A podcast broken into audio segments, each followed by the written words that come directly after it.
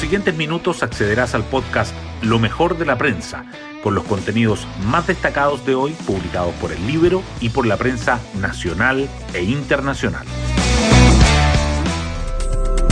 Buenos días, soy Magdalena Olea y hoy jueves 5 de mayo les contamos que la Convención Constitucional cumplió 10 meses de funcionamiento y ayer aprobó un artículo clave que generó reacciones a favor y en contra. El Estado reconoce y garantiza conforme a la Constitución el derecho de los pueblos y naciones indígenas a sus tierras, territorios y recursos. La propiedad de las tierras indígenas goza de especial protección, dice parte del artículo que pasó al borrador de texto constitucional. El separatismo constitucional avanza, opinó el convencional Hernán Larraín Mate, mientras que Elisa Loncón afirmó que este es un paso de justicia, de paz y democracia. En la moneda las cosas tampoco están tranquilas.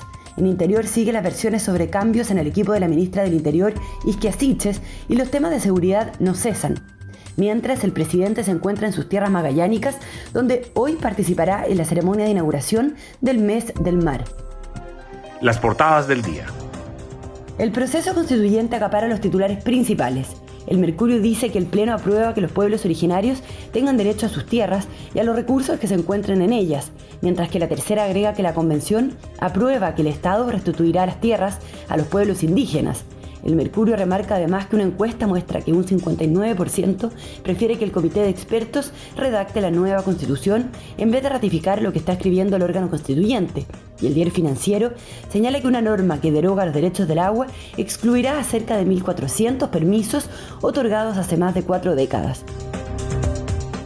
Otros temas que los diarios llevan son que el Ministerio del Interior aumenta la dotación policial en 17 comunas y la ex subsecretaria de Prevención del Delito critica el plan, no están haciendo mucho de nuevo, dice, y que Universidad Católica consigue un empate en Perú, pero la clasificación se aleja cada vez más.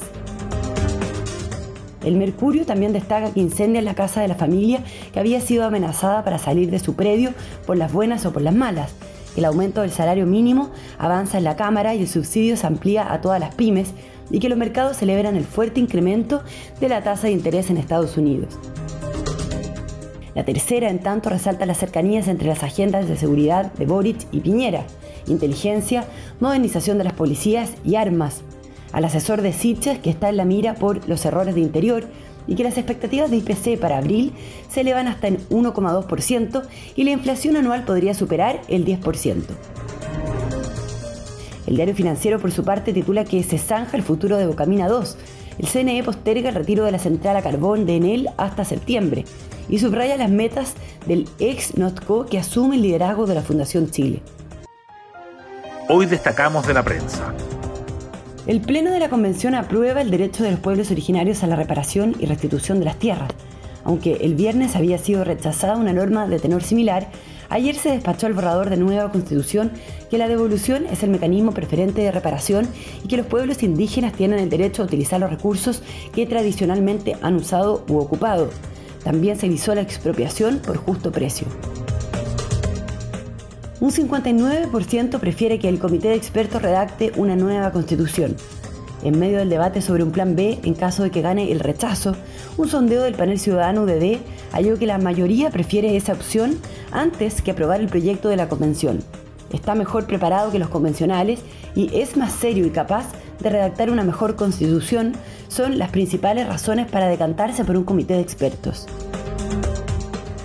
Interior aumentará la dotación de carabineros en 17 comunas del país.